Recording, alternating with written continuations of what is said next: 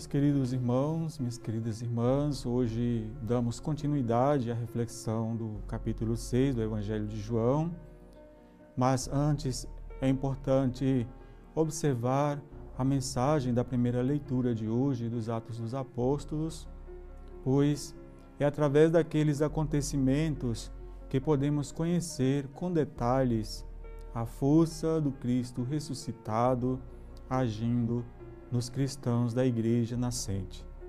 Duas palavras aqui são muito importantes hoje: igreja perseguida e igreja missionária. Duas realidades inseparáveis que são apresentadas como uma marca da história da igreja ao longo dos séculos. É bom lembrar daquelas palavras de Jesus que diz em Mateus 10, versículo 16: Eis que vos envio como ovelhas ao meio de lobos. Portanto, sede prudentes como, como as serpentes e simples como as pombas.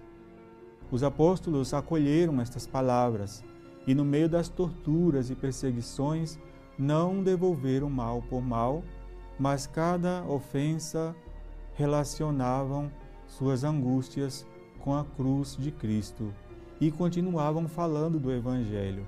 É incrível como nesses textos não se fala de vinganças nem de revidar.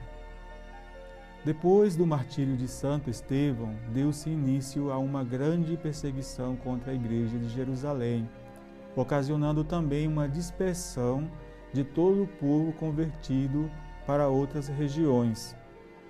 A providência de Deus fez com que este acontecimento servisse de semente de fé para os lugares para onde eles fugiram. Onde chegavam, anunciavam o Evangelho e ali nascia uma comunidade.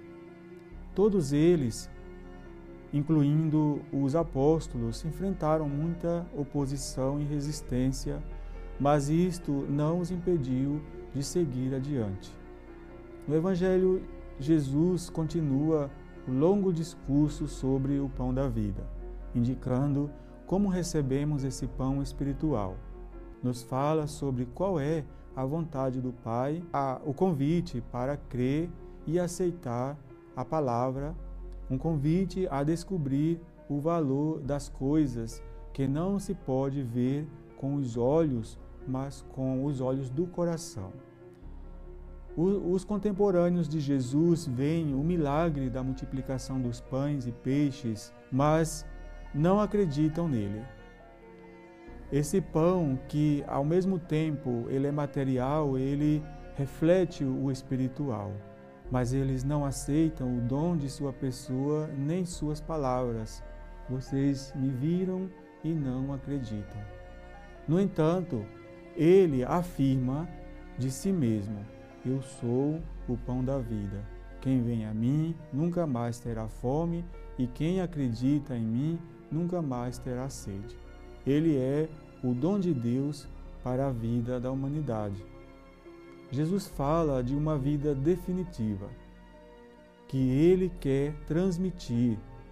A condição para receber esta vida definitiva não é a aceitação intelectual de verdades e doutrinas apenas.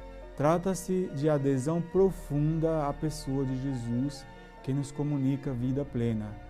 Ele passou por esta vida propondo um outro modo de viver, novo sentido para a vida e novo sentido para a morte. Isto fica bem evidente no martírio de Santo Estevão e dos demais apóstolos, grande sinal do amor que eles adquiriram pela vida do outro mais do que pelas suas. Não parece fácil, mas aprender a amar é o único sentido que tem esta vida. O amor e a fé são propostos como uma experiência radical e diferente, não mediada pela observância de leis externas, como faziam os fariseus, mas pela escuta, conhecimento e obediência à palavra de Deus, feita carne, e, e, e seu reino de justiça, do qual todo rito, liturgia e sacramento expressos e vividos pela comunidade adquire significado. Este é o verdadeiro alimento. Os textos de hoje nos lembram que o verdadeiro discípulo de Jesus, o fiel seguidor do Mestre, procurará sempre cumprir a vontade do Pai.